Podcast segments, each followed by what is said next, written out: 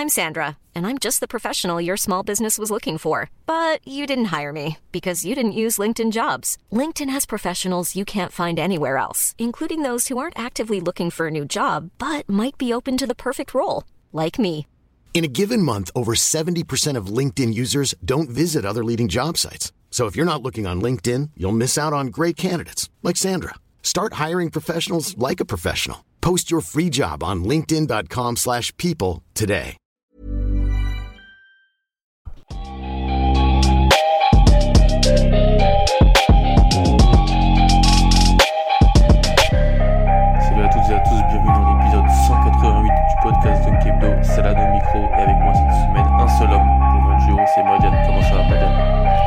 Très bien et toi Super, un petit peu en retard du fait des, agendas de, l'équipe, on sort quand même un épisode euh, après la pause,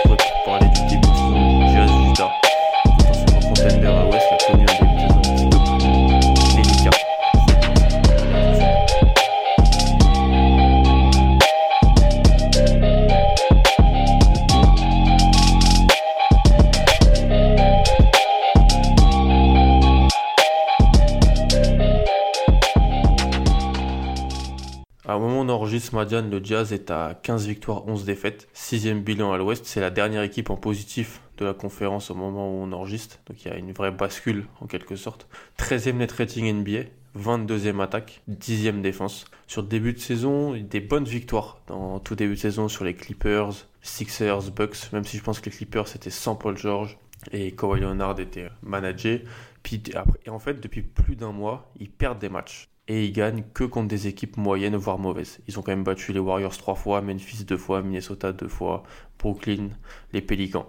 Et comme le mentionnait David Locke dans son épisode du Lockdown Jazz, ils ont été, tiens-toi bien, menés de 20 points dans 6 de leurs défaites de ce fin de ce cette fin novembre début décembre, c'est les matchs contre Philadelphie, Toronto et compagnie. C'est une équipe qu'on attendait super haut, ils s'étaient renforcés avec Bogdanovic, le trade de Conley, on attendait une progression de Donovan Mitchell.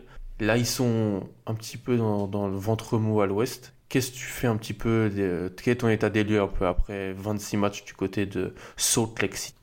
Alors, euh, l'état des lieux est, est plus étonnant que, que ce que je voyais sur le terrain en regardant cette équipe jouer. Euh, moi, j'avais euh, j'avais des doutes sur euh, la défense euh, dans leur 5 avec Bogdanovic parce qu'ils avaient avant euh, Derek Favors qui apportait pas mal de ce côté-là et l'ont remplacé par Bogdanovic. Ils ont échangé Ricky Rubio et avec Mike Conley euh, au poste 1 et moi je me disais bon euh, clairement Conley c'est une upgrade par rapport à Rubio et moi j'avais peur pour la défense. Et clairement euh, non pas du tout. Euh, ce 5 là en fait il tourne beaucoup mieux euh, que ce que j'aurais pu penser en voyant les résultats et en voyant l'équipe jouer. Par contre le souci euh, qui a l'air de leur arriver en ce début de saison, c'est leur banc. Et ça s'arrange pas avec la blessure de Mike Conley parce qu'ils ont été obligés d'importer Joe Ingles dans le 5. Et à partir de là, la, la production de leur banc a été cataclysmique. Et euh, j'ai vu là récemment euh, Quinn Steiner tenter un line-up Moody, Nyang, Jeff Green, Ed Davis, Donovan Mitchell. Moins 22.2 en net rating. C'est cataclysmique et je pense que si on doit commencer à parler de cette équipe et des problèmes de cette équipe, il faut parler du banc. Ok, et moi je trouve ça très intéressant. Euh, et pas mal de gens en parlent. Podcast de The Ringer, Kevin O'Connor parlait des, des deux identités, des deux équipes du temps en quelque sorte, le 5 et le banc. Euh, Zach Lowe en parlait aussi dans un podcast pour, pour ESPN. Donc je pense que c'est bien de commencer par ça, tu as raison. On va commencer par le négatif en quelque sorte et un peu partir dans le positif après. Je trouve ça intéressant. Le banc, pour moi, je dis, c'est le gros souci et ça, c'est en lien de facto avec leur mouvement de la free agency. Parce qu'en ramenant Bogdanovic sur un contrat onéreux, en faisant un trade pour Conley, tu perds de, du cap space pour signer des, des role players ou pour avoir des role players meilleurs qu'au minimum en quelque sorte. Et tu perds aussi potentiellement des jeunes que as, que- qui pouvaient se développer, que tu, dois inclure dans un deal pour, euh, euh, Mike Conley, même si en, écoutant Tom sur Grayson Allen, je suis pas sûr qu'il aurait vraiment apporté du côté du tas. Mais en tout cas, tu perds Jake Roder, qui a apporté de la dureté, du shoot, de la défense. Kai Corver, qui est toujours une menace à 3 points. Et surtout Derek Favors. Derek Favors, il, il startait, il startait, mais c'était surtout lui le backup de Rudy Gobert, quand Gobert était pas là. Et là, sans Rudy Gobert, c'est qui le poste? C'est Tony Bradley, Tony Bradley ou Davis. George Niang ou, ou, Ed Davis, exactement. Donc ça pose vraiment problème. Les deux acquisitions au minimum, en quelque sorte, Jeff Green et Manuel Mudier sont. Euh, je te laisserai en parler, je pense. Tu pourras. Parce que moi, on connaît mon avis sur Jeff Green et Mudier depuis 3-4 ans dans le podcast, donc c'est un peu. Un peu, un peu ah ben, quand, quand, tu perds Corver et t'ajoutes ces deux oiseaux, ben tu perds au cul basket. Hein. Tu perds Corver, Crowder, t'ajoutes ces deux-là, et t'as surtout le quid de Dante Exo, Madian, qui a joué un tiers des matchs cette année pour 8 minutes de moyenne. Alors oui, bien sûr, il peut aider défensivement, mais comme euh, David Locke le disait dans son Lockdown Jazz, le banc met pas un tir et Exum va pas porter là-dedans. Donc euh, ah bah c'est 40 euh, 41,8% au tir. ces capacités défensives qui sont intéressantes, hein. capacités défensives même de d'avoir le ballon en main, il s'est annihilé en, étant dans le banc parce que le banc a besoin de tir de spacing et, et c'est Mudiay qui a le ballon en main sur ce banc-là. Ou Joe Ingles, c'était la, la décision de Quinn Snyder en quelque sorte cette année de faire euh, sortir du banc Joe Ingles parce que je pense qu'il sentait qu'au niveau du, du, banc ça serait compliqué. Il voulait avoir une bonne assise de création avec Joe Ingles, mais Joe Ingles c'est pas bon du tout. Et maintenant il est dans le 5 comme je l'ai dit avec la blessure de, de Michael. Donc c'est un peu tout est quatre, tout ne va pas dans, dans ce banc là. Ouais, tout à fait. Et c'est bien dommage parce que, euh, bah, à côté de ça, bah, on en parlera après, mais, mais ils ont un 5 majeur, mais qui tourne du feu de Dieu. Mm. Et c'est vraiment le banc qui les plombe. Et euh, là, par contre, c'est un c'est un problème d'effectif, ça, ça manque de, spacing. Euh, ils essayent plein de line-up. Ils essayent de mettre Bogdanovic et Mitchell, de mettre juste Mitchell, de mettre Mitchell et Gobert. Euh, ils avaient essayé de mettre Mike Conley aussi avec le banc. En fait, ça, ça ne prend pas. Ça ne prend hmm. littéralement pas. Et c'est franchement, Quinn Snyder est un coach plutôt malin et a très vite compris que son banc avait des soucis. Il a très vite identifié le problème, donc il n'essaye pas de, faire des rotations euh, comme j'ai pu voir certains coachs en dernier, je ne citerai pas de nom, du côté d'Okessi, mettre tout le banc d'un seul coup. Euh, ben ils n'ont pas essayé de faire ça. Ils ont vraiment tenté, enfin il, a, il a tenté vraiment de, de, mettre des joueurs du 5 major avec son banc, de le diluer, etc. Ça passe pas. Mm. C'est vraiment, ça ne passe pas. Et à partir de là, euh, là, je vois pas d'autre solution que de reconsidérer le staffing parce que si, si, si, ton banc tout seul ne marche pas, si avec ton banc, ton banc et ton 5 majeur ça marche pas non plus, à partir de là, t'as pas d'autre choix. Tu vas pas plomber ton équipe sur toute la saison ainsi. Mm. Mais c'est un peu le cliché. J'ai l'impression, moi, des matchs que j'ai vus contre OKC la semaine passée, contre Philly, contre Toronto, c'est-à-dire que quand il y a les starters, ils sont devant ou ils sont contre les très bonnes équipes dans le match à égalité. Et dès que Mudier, Green, Exum, quand il est là, euh, Niang et Davis rentrent, et eh ben, ils se prennent des moins 10. Genre, pour parler clairement, il se, quand euh, est obligé de remettre les titulaires vite, donc il joue pas mal de, de minutes, et c'est vraiment problématique. Jeff Green, il apporte quoi? 8 points de rebond, mais il est à 16 passes décisives pour 27 pertes de balles. Je pense que voilà, c'est déjà que c'était un joueur qui finissait les actions, mais s'il est même pas capable dans ce jeu d'Utah, qui, qui un peu un jeu dans le mouvement, s'il perd autant de ballons, c'est possible. Et Mudier, il est voilà 7 points de rebond, 2 passes à peu près, mais il a 20% de perte de balles quand il est sur le terrain. Donc euh, Green Mudier, c'est pas du tout l'ADN du jeu.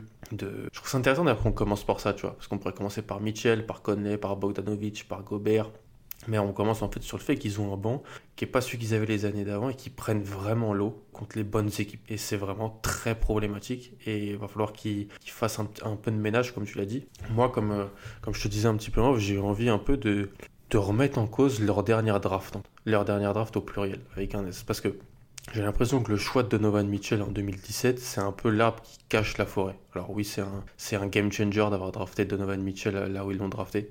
Mais pour une équipe qui joue les playoffs tous les ans, comme eux, il faut toujours savoir bien drafter en fin de premier tour. Parce qu'il faut, il faut trouver des potes, des joueurs à développer sur le banc. Surtout quand tu as des, de telles ambitions qui t'amènent à signer des gros contrats. Bogdanovic, puis plus l'incorporation du, contrat de Conley. Donc je suis remonté jusqu'en 2014, Madiane, pour les joueurs qui ont été draftés. Euh, on a parlé, c'est pas très beau. Même si, bon, t'as essayé de me vendre une excuse sur Dante Exum en, en 2014. Ah, je, je, je, défendrais même en live euh, T'as raison. Dante Exum. Donc, de 2014, ils draftent Dante Exum avec le 5 choix, Rodney Hood avec le 23e, Trey avec le 12e choix en 2015. 2016, ils n'ont pas leur choix. C'est, c'est, ils, ils draftent Torian Prince, mais qu'ils envoient en fait du côté d'Atlanta. 2017, ils draftent Tony Bradley. C'est un grand pivot qui sortait de UNC. L'année passée, 2008, de Grayson Allen. Et en 2019, pas de premier tour, parce que ça a été envoyé en fait à Memphis. C'est Brandon Clark qui est, qui devenu ce choix-là. Ils ont, ils ont balancé 3-4 euh, deuxième tours sur des, des, joueurs euh, qui contribuent pas, mais qui sont dans l'effectif. Oni, euh, Caleb Brantley, Justin Wright Foreman. Des joueurs qui, qui contribuent pas. Donc pour moi, à part Donovan Mitchell, c'est aucun bon choix euh, au premier tour de draft sur les dernières années. Bon, Exum, je peux l'excuser, tu, tu en parleras mieux, très bien aussi, je pense. Et tout ça, ça crée quoi? Ça crée le fait qu'ils sont obligés de signer des mecs au minimum pour prendre des minutes sur le banc et qu'ils n'ont pas de, de jeunes ou, des, ou de joueurs dans des contrats euh, pas trop chers qui peuvent faire le, le taf. Voilà, je sais pas ce que tu en penses, mais pour moi c'était intéressant de mentionner ça. Oui, alors euh, bah du coup on va parler vite fait du, du cas de la draft 2014. Bon, au moment où il draft Exum, euh, c'est c'est pas une aberration de le drafter Non. à cette position-là. Euh, après, ben c'est sûr, c'est ce qu'on disait, il y a un smart juste après qui aurait pu leur apporter beaucoup plus que ce qu'ils ont avec Exum. Après, ben le joueur s'est blessé beaucoup ça. trop de fois. Oui. Je sais pas ce que donnerait son développement sans ses blessures. On oublie. Draft 2014, on l'écarte de l'équation. Par contre, euh, l'année d'après, Trey Lyles. Ah bon, est-ce que il cherchait pas un arrière Bon, il y a Devin Booker Ouais, juste après, non, ça fait ça. extrêmement mal. Moi je pense qu'il faut pas, tu vois, dire ah il y avait ci, ci et ça derrière. Je pense Non. juste qu'il faut se dire qu'ils ont peut-être pas réussi à développer les joueurs et qu'ils ont, tu vois. Par contre, Trey Lyles, ils ont pas réussi à le développer. Ils l'ont tradé dans un excellent trade, Excellent deal, oui. dans un excellent deal pour Donovan Mitchell, mais ils ont pas réussi à le développer. Euh, euh, Grayson Allen, ils ont pas réussi à le développer, ils l'ont tradé. Euh, ils ont, il a de, il essaie de donner des minutes, mais c'est pas, c'est pas génial, Mm. c'est pas génial du. Et franchement, euh, franchement. Et ils ont plus Rodney Hood aussi. ils ont plus Rodney Hood. je sais plus contre quoi ils le Ils trade. le trade à, à Cleveland quand il, pour récupérer Jake Crowder. Ouais, c'était pas un trade Non. inintéressant. Non, c'était pas inintéressant. Mais pour moi, ça témoigne plus, en fait, tu vois, de est-ce qu'ils ont identifié les bons profils? Est-ce qu'ils ont, qu'ils ont, voilà, pourquoi ils draftent de- de- un, un pi- un grand pivot euh, qui, qui fait du, du rim run un peu comme Gobert en fin de premier tour en 2017 Grayson Allen, un joueur qui est resté 4 ans à la fac, qu'on savait qu'il y avait des limitations.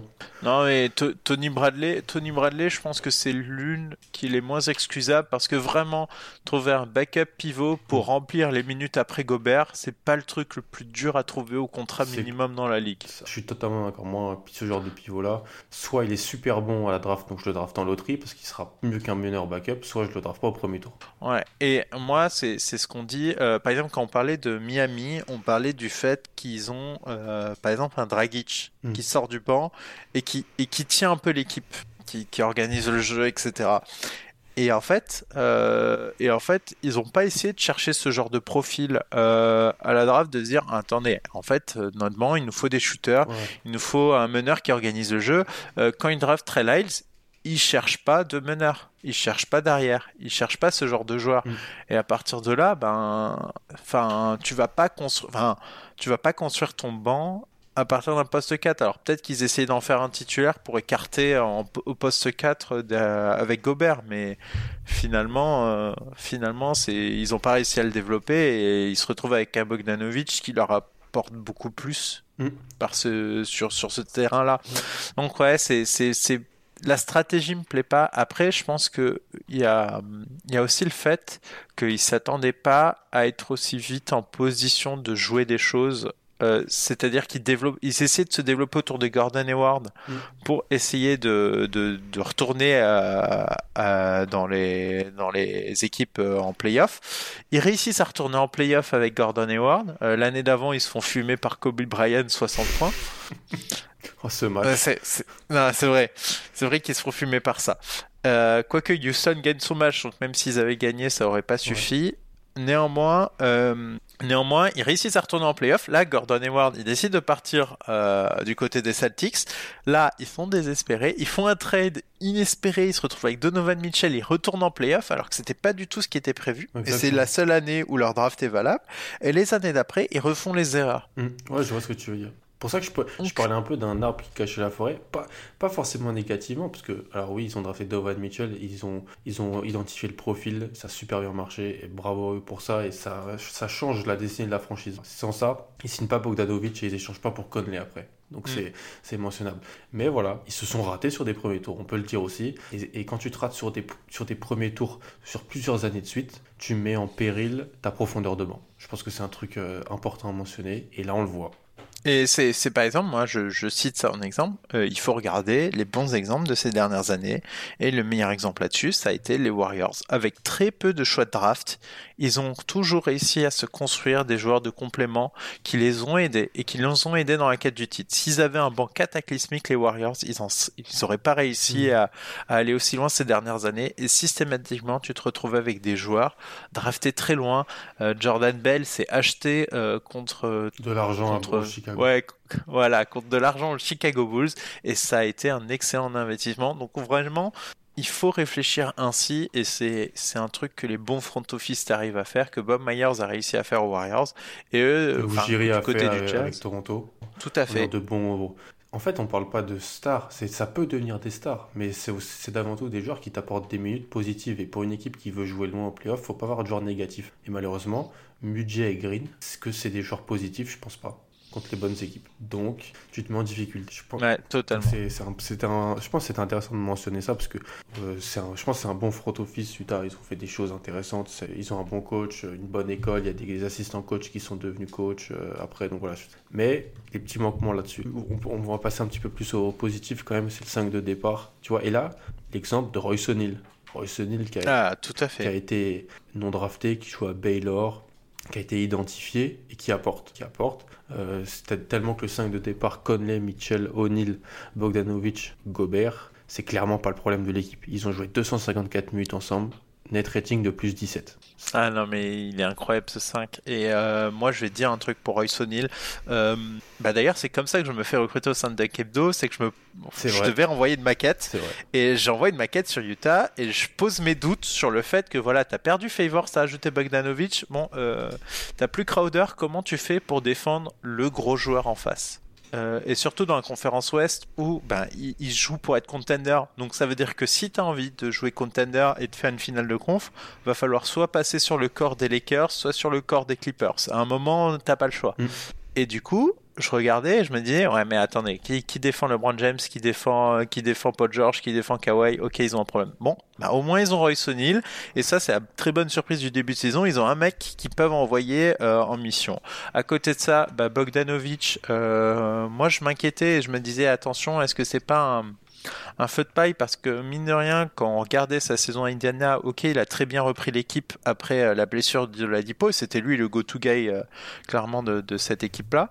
Mais est-ce que c'était pas un, épiphénomène et est-ce qu'il était vraiment à niveau? Non, franchement, Bogdanovic, euh, excellente intégration.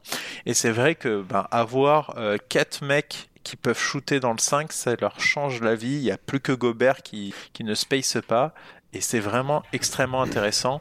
Donc vraiment là-dessus, euh, là-dessus rien à dire. Euh, au top ce 5 majeur et même défensivement, là où je pouvais avoir des doutes, finalement, bah, bah leur euh, Nate rating, il est, ils ont un defensive rating ce 5 à 97.6 qui est excellentissime. Excellent. Donc vraiment, enfin, rien à dire que ce soit offensivement ou défensivement, ils sont vraiment bons et c'est la, c'est la chose qui fait plaisir dans cette équipe. Ouais, c'est de toute façon des bons joueurs qui jouent ensemble. Souvent, ça marche bien. Et ce que j'aime bien, c'est Royce O'Neal qui apporte l'assise défensive que Joe Ingles n'apporterait pas, qui compense un peu d'avoir oui Bogdanovic en, en 4 qui peut Royce O'Neal qui est un joueur qui peut embêté, on va dire, sur certaines possessions des, ailiers. Donc oui, c'est très intéressant de l'avoir. C'est une, une, une, unité très solide, ce 5-là. Bogdan Bogdanovic, tu en as parlé, je pense qu'on peut aller un peu sur, son cas. Je suis assez impressionné par son début de saison, tu as raison. Parce qu'on aurait pu penser, voilà, qu'il est-ce qu'on aurait pu peut-être surévaluer sa deuxième partie de saison à Indiana où il avait été le leader offensif après la blessure de la Dipo Et en fait, il a quasiment 21 points, 4,5 rebonds, 2 passes. Il shoot à 45% à 3 points. Plus de 7 mm. tentatives, 88% à ses francs. Avec un, un, usage à plus de 25%. Donc c'est le second initiateur derrière Mitchell. Mais c'est aussi celui qui finit les actions. Euh, il est très très fort, franchement. Surtout à 3 points. Euh, à mi ah distance un peu moins, mais moi il m'impressionne vraiment euh, offensivement. Genre, on savait toujours que ah. c'était un bon joueur. Les, les Wizards avaient tradé pour lui pour être un sixième homme en playoff, mais là il est au-dessus de ça. Clairement. Et puis quand il prend feu, euh, il avait pris feu justement à l'époque avec les Wizards, mais là il y a des matchs, il prend feu et là bah laissez tomber les gars, parce que en fait c'est quand il prend feu, c'est ça qui est génial dans cette équipe, c'est que ça laisse tellement d'espace à Donovan Mitchell que tu peux pas en fait euh, tout te, concentrer que sur lui.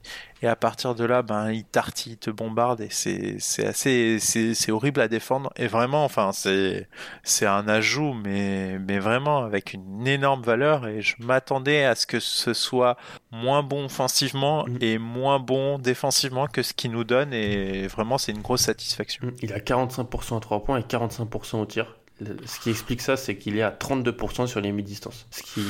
Alors qu'en carrière, il a quasiment 40% sur ce genre de tir. Ça, je pense, mm. c'est plus un épiphénomène de l'une de 25 matchs. Je pense qu'il vaut, il vaut moins que 45% à 3 points et il vaut plus que 32% à mi-distance. Je pense. Ça, ça devrait se régler comme ça. Tout à fait. Après, il ah, et là, ça peut faire la transition avec Mike Conley, euh, Madian. Il perd il a 14% de perte de balles quand il est sur le terrain. Et les pertes de balles, c'est euh, quelque chose qui est très marquant dans le duo Bogdanovic-Conley, je trouve. Euh, Mike Conley perd 13% de, de ballons quand il est sur le terrain, Bogdanovic 14%, et pour moi ça témoigne tout simplement voilà, de leur intégration qui est plus difficile que prévu, je pense, euh, surtout pour Conley.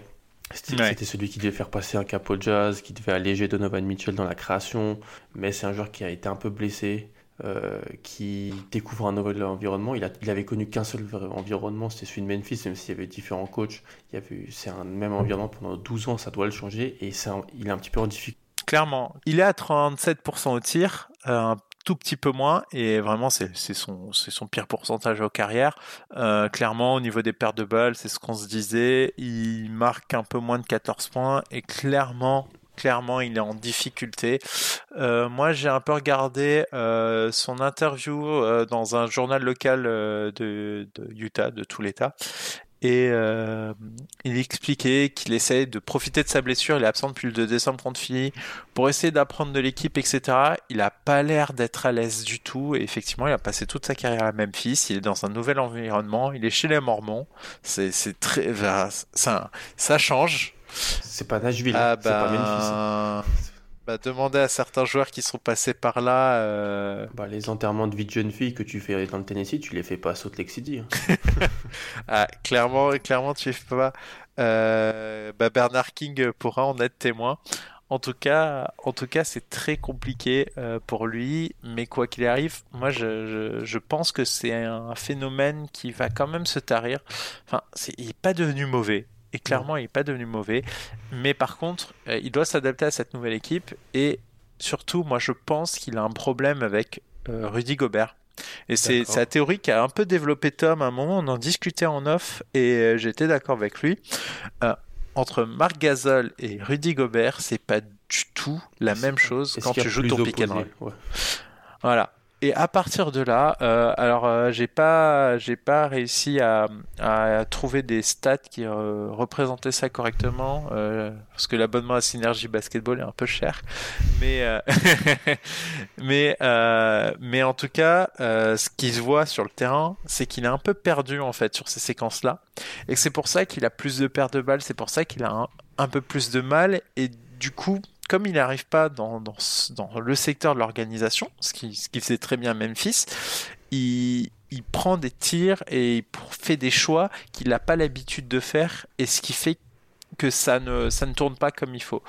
Mais il faut, il faut juste qu'il se ressente calmement, qu'il voit euh, comment il peut jouer avec euh, Rudy Gobert. C'est très différent qu'avec Marc Gasol. Et justement, cette blessure, j'espère qu'il réussira à en profiter pour se remettre la tête à l'endroit parce qu'il a commencé très mal la saison. Son premier match est une catastrophe. Euh, et je me souviens, il avait un peu, euh, un peu demandé d'aide au public en fin de match quand il avait enfin mis son premier tir à trois points. Euh, mais voilà, il est en difficulté, mais c'est pas un mauvais joueur et je pense qu'il va redresser la pente. Mm. Moi, sur Mike Conley, ce qui me fait peur, c'est son physique. Je le trouve, euh, et Kevin O'Connor en parlait dans un podcast pour The Ringer, je le trouve moins tranchant en fait. Il est moins tranchant et pour moi, ça, ça une stat qui témoigne de ça, c'est son pourcentage dans la restricted area. Historiquement, il chute à 57%. Cette année, il a 48. Je sais pas si. Alors peut-être qu'il a moins de place aussi, parce qu'il y a Gobert. Et, tandis qu'avec Gasol, c'est sûr que Gasol n'y était pas, ou il y était moins.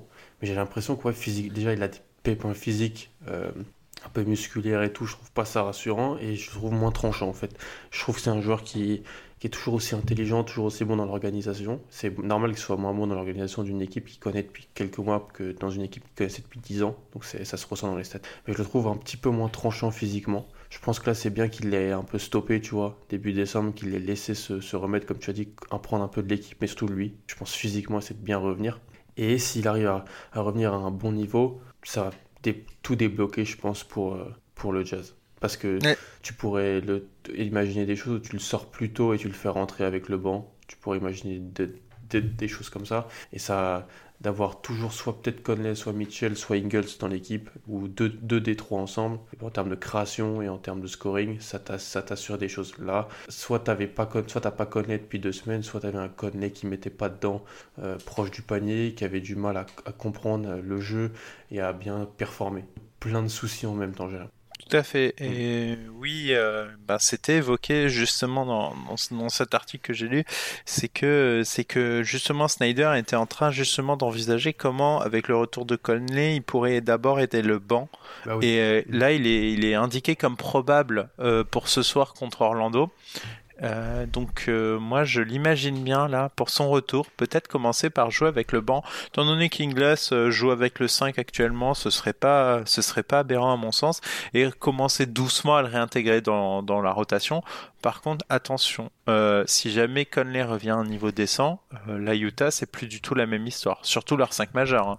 Parce que déjà là, leur 5 majeur est, est extrêmement dangereux, mais avec un Conley de retour au top, euh, laissez tomber, hein. ça peut vraiment devenir une arme de destruction massive. Et moi je pense que si j'étais le front office de Utah, euh, clairement je prendrais mon temps avec Snyder de remettre Conley le lendemain, on n'est pas pressé, enfin clairement, enfin ils sont pas pressés. Non, ils sont à 15-11. Voilà, et si jamais euh, ça clique avec Conley, là par contre je balance tous les tours de draft de la Terre pour me construire un banc. Ok. Je pense qu'on peut passer à. Est-ce que c'est Donovan Mitchell, la superstar de l'équipe, potentiellement? Je pense. Oui. Euh, je vais te laisser un peu parler sur, sur Donovan Mitchell. Qu'est-ce que tu, tu vois de sa, son début de saison?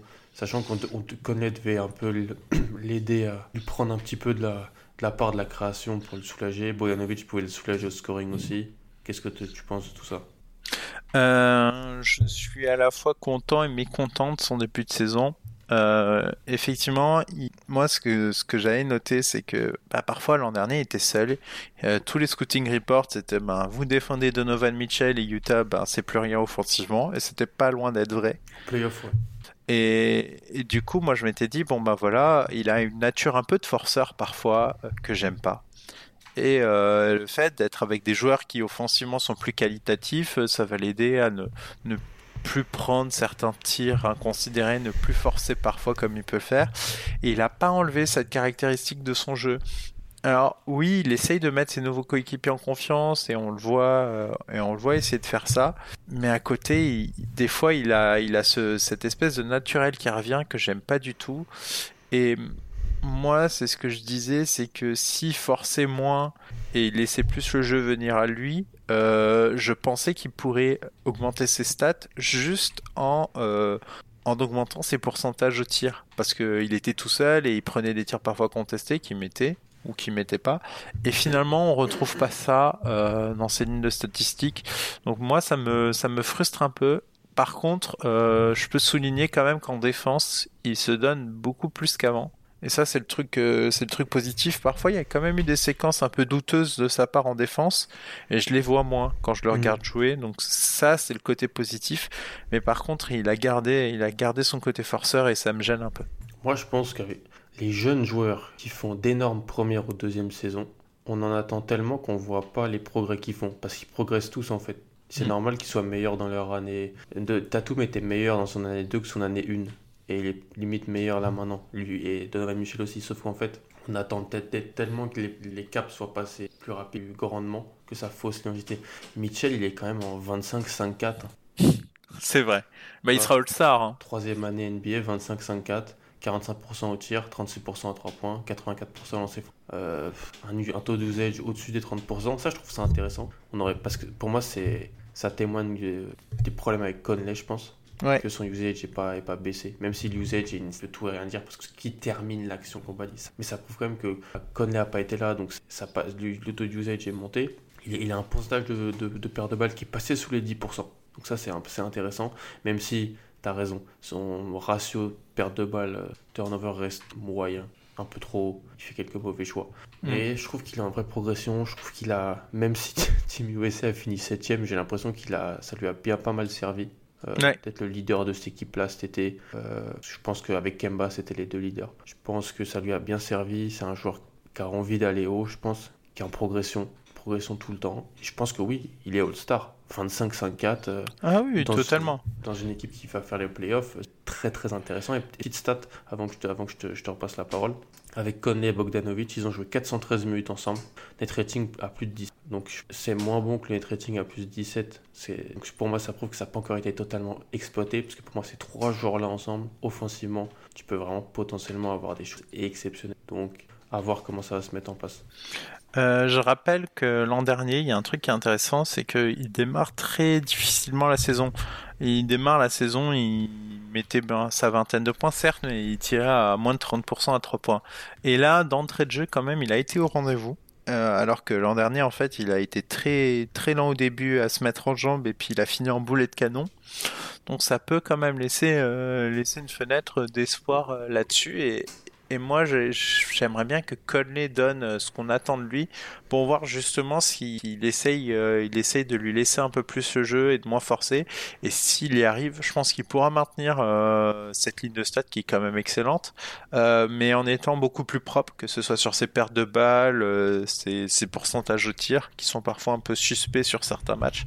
En tout cas, en tout cas, euh, oui, c'est sûr. Enfin, c'est le leader de cette équipe. On se demandait en début de saison euh, qui était le leader entre euh, Conley, euh, Donovan Mitchell et Rudy Gobert. Alors, c'est peut-être Rudy Gobert qui est le joueur le plus utile de l'effectif, mais c'est Donovan Mitchell le leader. Mm.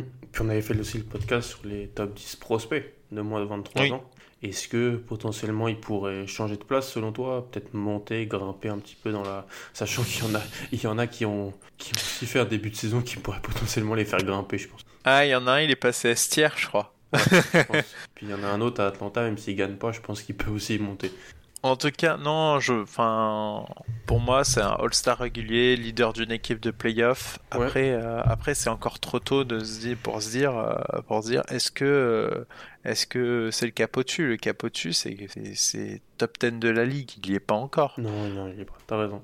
Mais ce que je, que je pensais plutôt, moi, avec, avec Mitchell, c'est est-ce que il te, il te montre des choses en termes de maturité où tu peux te dire, voilà, sur une série de playoffs face à une bonne équipe, il pourrait aller me chercher des matchs, il pourrait, voilà, être un- euh, ne pas être négatif parce qu'on a, il est pas, il sera jamais négatif. C'est débile que j'emploie ce, ce terme-là, il est tard, excusez-moi. Mais euh, on a vu quand même des séries de playoffs où il, est, il forçait énormément. Et c'était le grand argument de cet été, de la hype jazz, c'était il aura plus à forcer avec Conley et Bogdanovic. Mais Ouais. en- Mais, en playoff, avec les défenses qui sont beaucoup plus resserrées, il aura quand même à prendre des choses très compliquées. Est-ce que, est que tu le sens capable d'être collectif, avoir plus la tête sur les épaules et potentiellement voilà, être aussi fort qu'il l'est euh, en saison régulière? Ah, clairement. Alors moi, je, comme dit, hein, euh, ils sont tombés deux fois contre Houston, qui pour moi était la kryptonite et une équipe ultra forte. Mm. Ne, ne pas sous-estimer ce qu'a été Houston quand même ces dernières saisons. Surtout il y a Enfin, deux ans. ouais. Ah, il y a deux ans, il y a deux ans, ils pouvaient rien faire et euh, l'année d'avant, euh, enfin l'année dernière, euh, pas plus. Donc en plus, il s'était fait cibler. Par contre, moi je rappelle, hein, et, saison saison rookie, il est arrivé contre OKC, il, il leur a tartiné des points. hein. Il aura, ouais, face à une très bonne défense. Ah non non, clairement. Donc pour moi, en fait, la question ne se pose pas. Il, est- Mm. il a déjà montré qu'il était capable. Mm. Et justement, les, les difficultés qu'on a vues contre Houston, c'était les difficultés plutôt liées à son isolement. Je lui mettrais pas, je lui tirais pas dessus.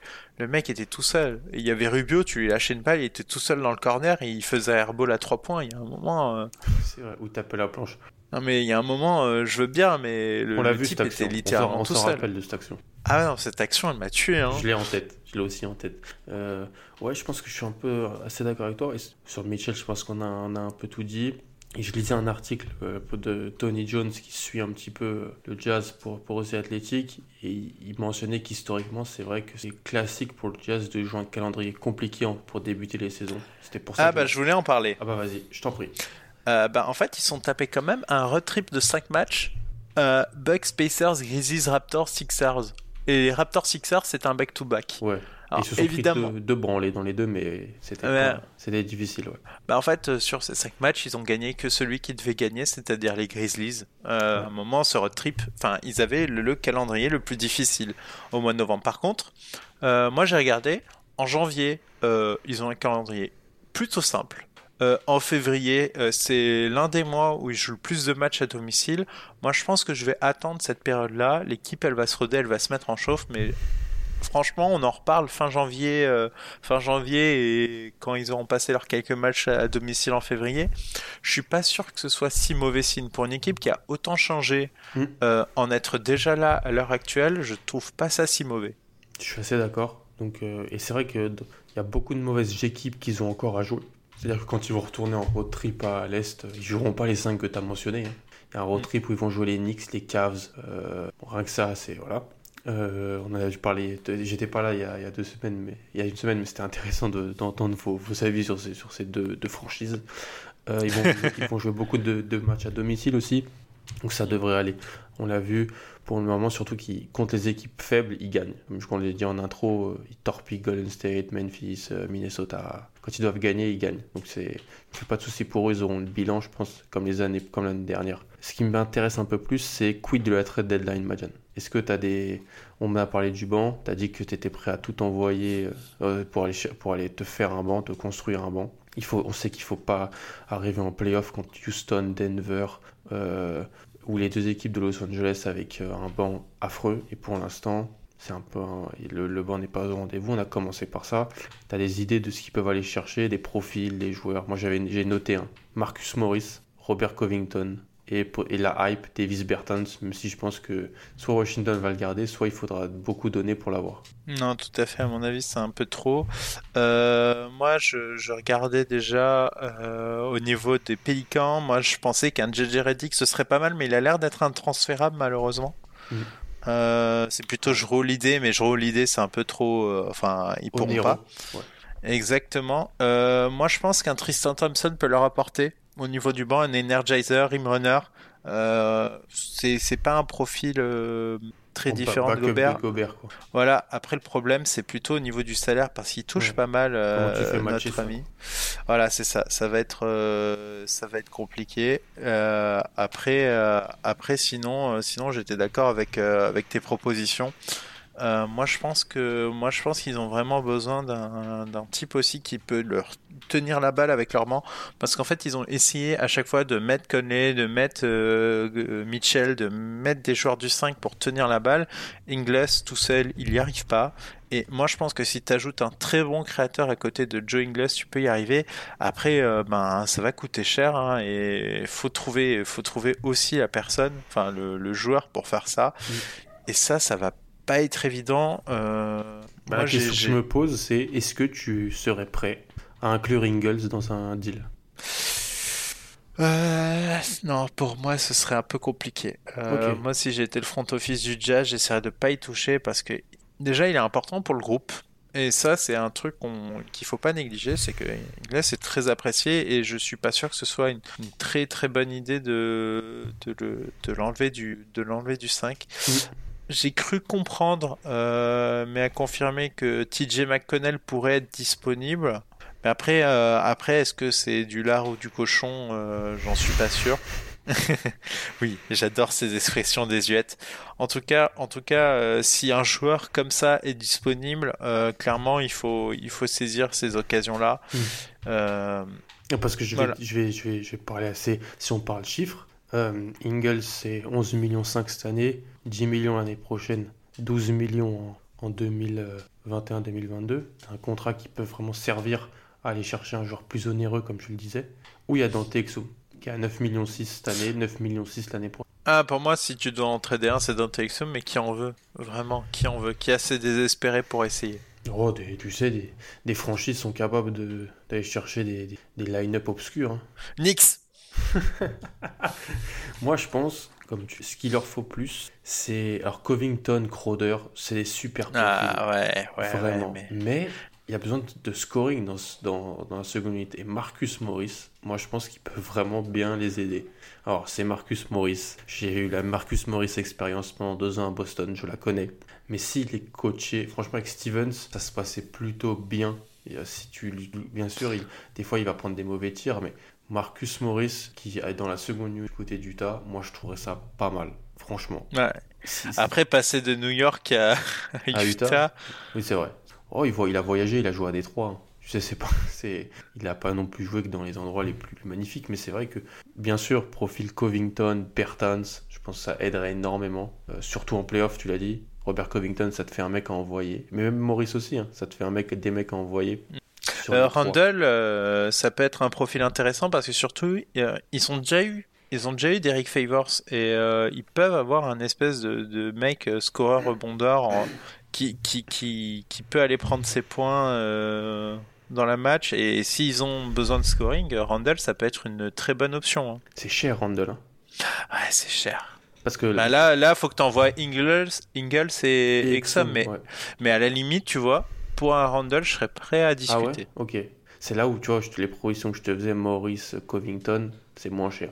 Ouais, c'est moins cher. C'est moins cher. Donc, c'est plus facile à faire, on va dire. C'est pas que c'est plus probable, on sait pas ce qui peut se passer en NBA. Plus facile à faire. Et Après, ça reste les Knicks, hein. tu peux toujours les niquer. Hein. C'est vrai, c'est vrai. Ça commence pareil d'ailleurs. Mais euh... ouais, je suis plus d'accord. Mais question que je te pose, tu préfères un, un poste 3, euh, un CND qui n'a pas besoin du ballon, mais qui peut tirer et défendre, ou un meneur backup dans, pour cette équipe-là? Un meneur backup. Ok. Je pense, je pense pas que Jeff Green, en fait, si tu lui enlèves la balle des mains et tu lui dis juste tu viens finir, je pense que ça peut le faire. Le théorème Jeff Green. C'est faut juste pas qu'il ait la balle les, les, trois quarts du temps. Mais sinon, ça peut, le, ça peut passer. Hmm. Là où Mudier, non. Non, Mudier, faut lui enlever la balle hein, aussi, mais tout le temps. ouais, je, suis, je peux que te suivre. Et si, et si t'es, donc ça c'est ton avis, et tu penses qu'il privilégierait quoi? Ah, je pense que de toute façon, vu l'état du marché, ce sera plutôt un profil à la Maurice ou Randall parce qu'il n'y a pas de, de, de mec capable de porter la balle de disponible. Mm. À moins d'une opportunité qui se déclenche. Mais comme dit, euh, bah, je roule l'idée, c'est super cher et qu'est-ce qu'il va faire sur leur banc? Euh... Enfin, de toute façon, ça rentre pas. Plus de postes 3-4 capables de défendre et de tirer que des meneurs backup. Que de bons meneurs backup. Quand tu as un bon meneur backup, euh, soit tu demandes beaucoup pour, pour changer, soit tu les changes pas. Est-ce qu'il pourrait peut-être aller chercher, je sais pas, Corey Joseph qui est décevant du côté de Sacramento Je sais pas, tu vois. Ah, tiens Tu vois, je balance des noms comme ça. ouais, mais est-ce que les Kings vont renforcer le jazz? J'y crois pas. Non, tu vois, totalement. Mais TJ McConnell, ça peut être potentiellement il y a tellement d'équipes qui ont déjà des, des, des, meneurs backup mauvais, tu vois, que s'ils arrivent à aller en trouver un, c'est vraiment bien pour eux. Je pense pas qu'ils ont de quoi le, trouver en G-League, le développer, tout ça. On parle d'une équipe qui veut jouer les demi-finales de conférence, tu vois, à l'ouest. Donc, euh, euh Schroeder? Intéressant, intéressant. Pierre euh, est assez surpris positivement de son début. C'est un des meilleurs joueurs du Thunder. Euh. ouais, bah ça va être trop cher. Hein. C'est 15 millions et 15 millions l'année prochaine. 15 millions. Si, tu envoies Ingles et d'autres choses, ou Exum et d'autres choses, tu pourrais, euh, tu pourrais. Mais est-ce qu'Okessi veut pas jouer les playoffs Je sais pas. Peut-être qu'Okessi veut jouer les playoffs, par contre, euh, ça veut dire. Enfin, vraiment, si tu récupères Schroeder, euh, t'envoies, t'envoies cher en tour de draft. Ouais, c'est ça. Ou t'envoies deux jeunes qui sont là à un million chacun pour faire le, compte en quelque Tu te retrouves mm. avec un effectif qui est déjà pas profond, mais encore moins profond. Parce que ce que disait David Locke dans son podcast, c'est la, le front office du Jazz veut donner des minutes à leurs rookies. Je sais pas si c'est positif. Moi, j'aime bien les rookies, mais il sait pas. Voilà. Je pense qu'ils ont besoin de sérieux sur ce banc. C'est pas une bonne idée. Schroeder, j'aime bien, j'aime bien ce que tu, me proposes. J'aime bien. Ou alors est-ce qu'il pourrait aller regarder du côté d'Atlanta? Atlanta pas de meneur backup, donc non. Et je sais pas. C'est, ça peut être euh, intéressant. Pour finir ce podcast, Mathiane, voilà, juste avant peut-être, est-ce que le Jazz aura l'avantage du terrain? Ouais, je pense. Ah ouais? Euh, En fait, euh, en fait euh, leur calendrier est vraiment beaucoup plus favorable à partir de l'année 2020. Donc, ouais, je pense que cette équipe va se mettre en, route. Ils ont jamais eu des, bons débuts de saison. L'an dernier, ils étaient pas là en début de saison. L'année d'avant non plus. Donc, ouais, ouais, je me dis que s'ils calquent un scénario où ils démarrent doucement et finissent fort, là, ils démarrent pas trop mal et ils peuvent finir très très fort. Donc, ouais, j'y crois. Ok, je vais dire non, personnellement. Je les vois cinquième.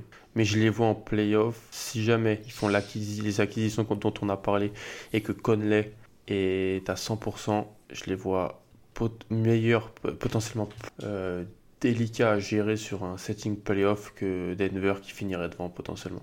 Ah, totalement. Tu vois, là, je pense qu'on est assez d'accord sur ça. La question bonus du podcast, c'est pas une nouvelle chronique, hein, c'est juste que je sais euh, quelque chose qui me tourmente, mon obsession du moment, et mon obsession d'ailleurs de chaque hiver, euh, Madiane, c'est bon, la période d'intersaison au baseball aux États-Unis, donc la période de free agency. Et chaque hiver, on a des énormes contrats qui sont donnés euh, à des joueurs de, de, baseball. Cet hiver, on a eu voilà, Anthony Rendon qui a signé 7 ans, 245 millions. Non, ce sont des vrais chiffres. Gerrit Cole aux Yankees, 9 ans, 324 millions. L'année passée, on a eu, Madiane, tiens-toi bien, une extension.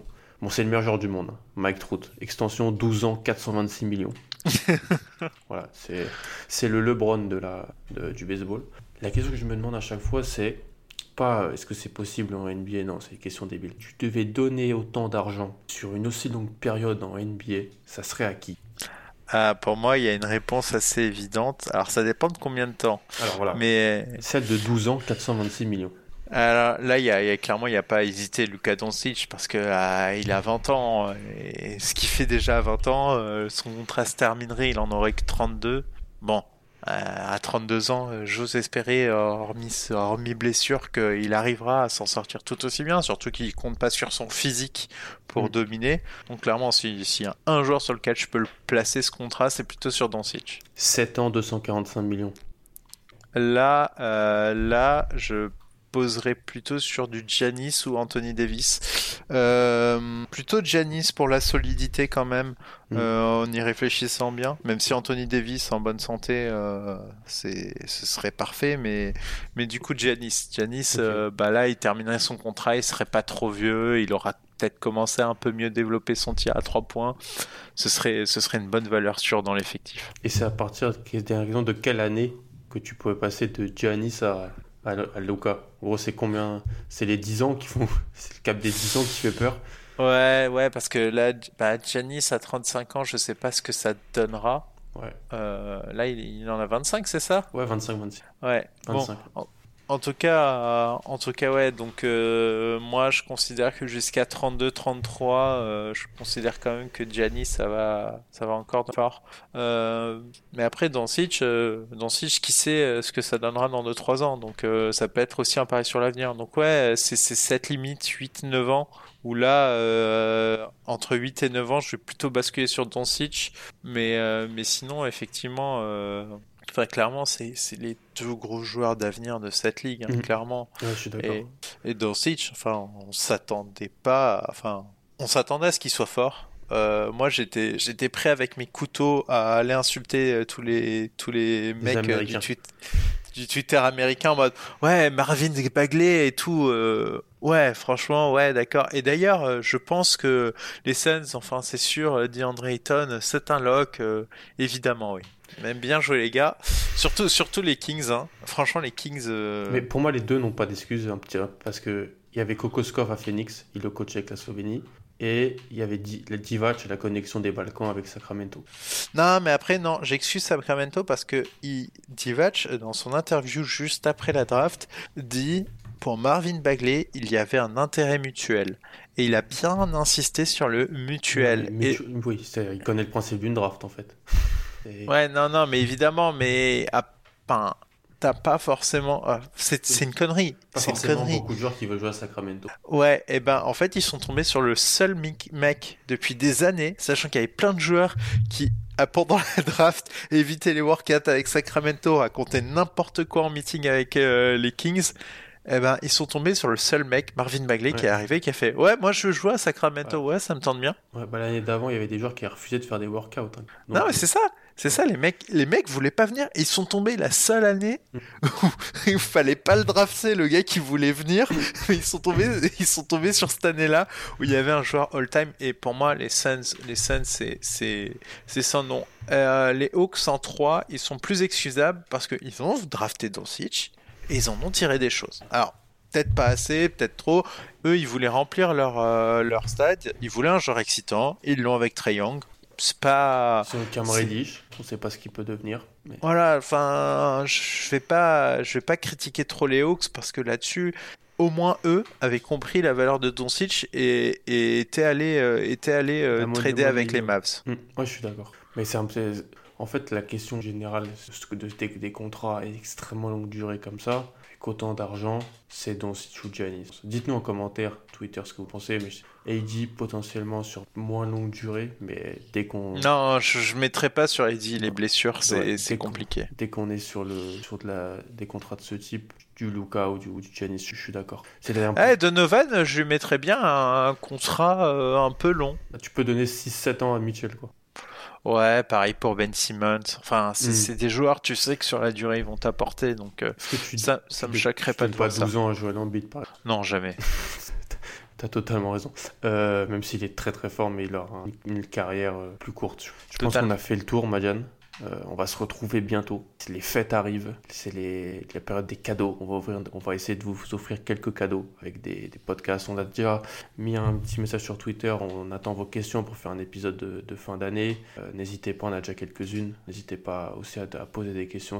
Plus on a de questions, plus on a de sujets, de débats abordés. On essaiera de faire ça avec toute l'équipe. C'est top. Euh, dites-nous ce que vous pensez un petit peu du jazz. Est-ce que vous les voyez aussi? Terminer avec l'avantage du terrain ou non. Et puis on va se retrouver très très vite. Voilà, bonne semaine NBA, bon match et salut à plus. Tchuss. When you make decisions for your company, you look for the no-brainers. And if you have a lot of mailing to do, stamps.com is the ultimate no-brainer. It streamlines your processes to make your business more efficient, which makes you less busy. Mail checks, invoices, legal documents, and everything you need to keep your business running with Stamps.com. Seamlessly connect with every major marketplace and shopping cart. Schedule package pickups and see your cheapest and fastest shipping options from different carriers. With rates up to 89% off USPS and UPS rates. And with the Stamps.com mobile app, you can take care of mailing and shipping wherever you are. Make the same no-brainer decision as over 1 million other businesses with stamps.com. Sign up with code program for a 4-week trial plus free postage and a free digital scale. No long-term commitments or contracts. That's stamps.com. Code program.